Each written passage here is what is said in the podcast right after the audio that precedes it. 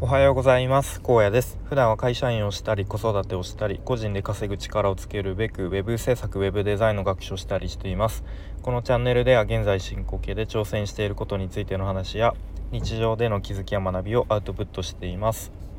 今日はですね大人は何で勉強するのかみたいなテーマで話していきたいと思います。えっとまもうそのタイトルの通りななんで大人になっても勉強するんだろう勉強しなきゃいけないんだろうって思ったことは ありませんか？ないですかね？えっとまあいくつかえっとまあその目的とか理由とかあると思うんですけれども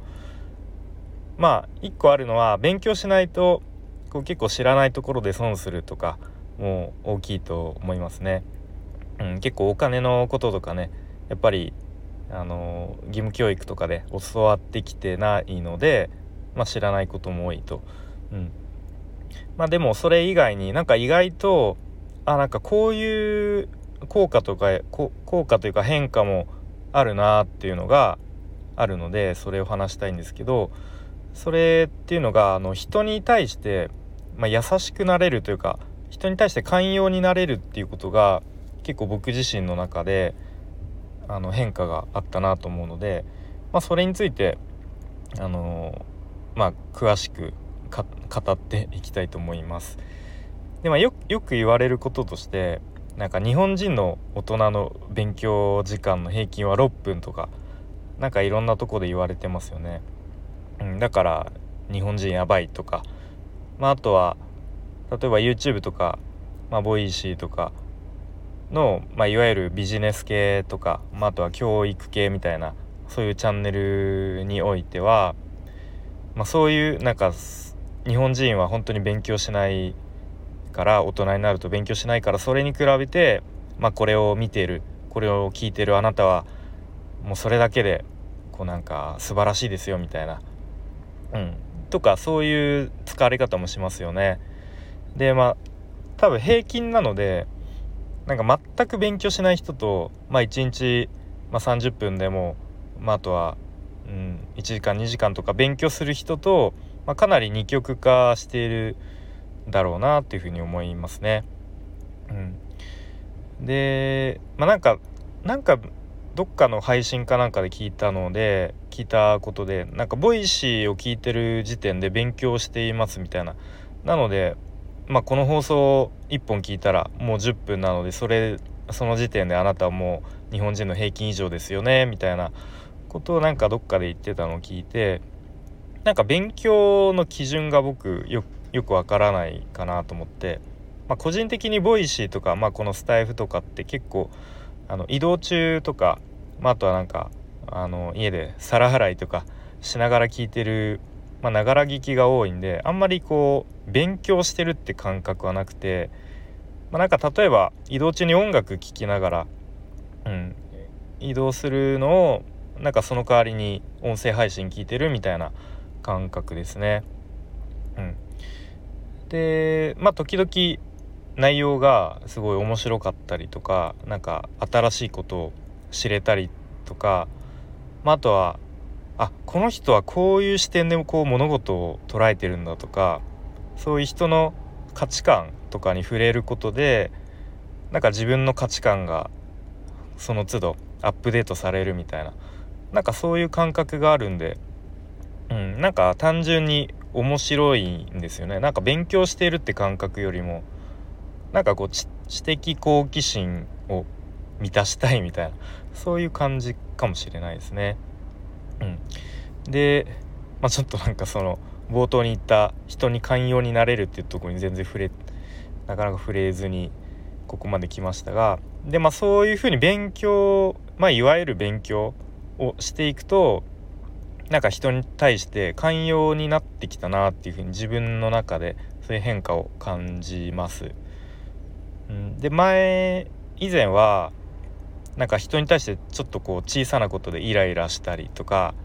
なんかあの人はこうだからダメだみたいななんかこう白黒はっきりつけつけたいみたいなつけちゃうみたいな、まあ、そういう自分だったような気がしますね。うん、でもなんかここ最近はなんだろうまあこういう考え方もあるよねみたいな感じでこう多様性を認めるみたいななんか物事を白黒こう2つで判断するんではなくてなんかこうグラデーションで見るというかこう多面的に見るみたい見るようになんか意識するようになってきた気がします。うん、でまあかなりなんか抽象的な話なので、まあ、具体的に、まあ、例を出すと例えばま職場で、まあ、僕は会社員なのでね、まあ、もちろん同僚が同僚がというか、えー、ま部下もいれば上司もいるわけですけれども、ま例えば職場で上司に、まちょっとこう理不尽にキレられたりした時にあのー、まあ前まではねもうすごくこうストレートにいやマジで理不尽理不尽だだわあいつ みたいな。まそういう感じでちょっとこう傷つくというかなんかイライラしたりで結構後に引きずったりしてたような気がするんですけれどもまあ最近はですねまあ、この人は、まあ、もしかしたらこの人の時代的に多分同じように、まあ、またその上司にこう怒鳴られたりキレられたりするのが当たり前だったのかもしれないから、うん、だから、まあ、この上司的には部下に切れるっていうのをがまあ当然というかおかしくないっていう、まあ、そういう価値観なのかなとか、まあもし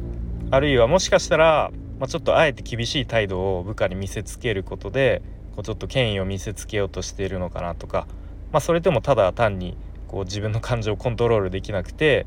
まあ、弱い存在である部下の、まあ、自分にそれをぶつけてんのかなとかなんかそういう感じでちょっと客観的に人のことを、まあ、ちょっと冷静にというか見られるようになってきた気がしますね。うん、まあなんか上司にとってはねこんなことをあの部下が考えてたらちょっとあの腹立つそうな気がしますけれども、うん。まあ、あとはですねちょっと前になんか KDDI だったと思うんですけどなんか大規模なこう通信障害みたいなあの結構大きなニュースになりましたよね。そういうトラブルが